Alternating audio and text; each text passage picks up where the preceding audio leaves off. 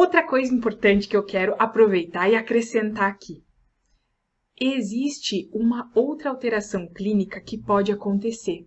Quando eu falo da osteogênese imperfeita do tipo 1, aquela mais leve, branda, que não compromete o meu crescimento, que tem as escleras azuladas, a criança pode apresentar também hipoacusia, tá? Pra vocês guardarem. Uma ajudinha a mais.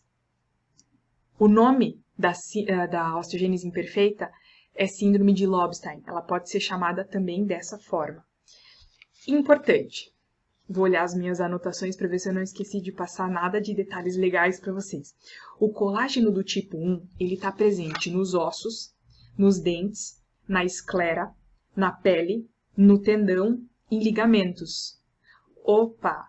Eu não tenho alteração, eu não tenho mutações relacionadas ao colágeno do tipo 1? Se eu te digo que esse colágeno do tipo 1 está presente na esclera, faz sentido essa doença, que tem alteração de alguns tipos de colágeno, ter alteração na esclera também.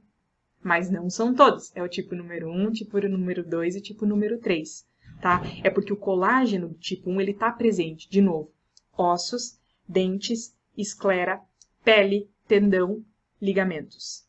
O colágeno do tipo 1 ele também está presente na parede vascular, isso explica por que algumas crianças elas apresentam também hematomas por conta da fragilidade vascular.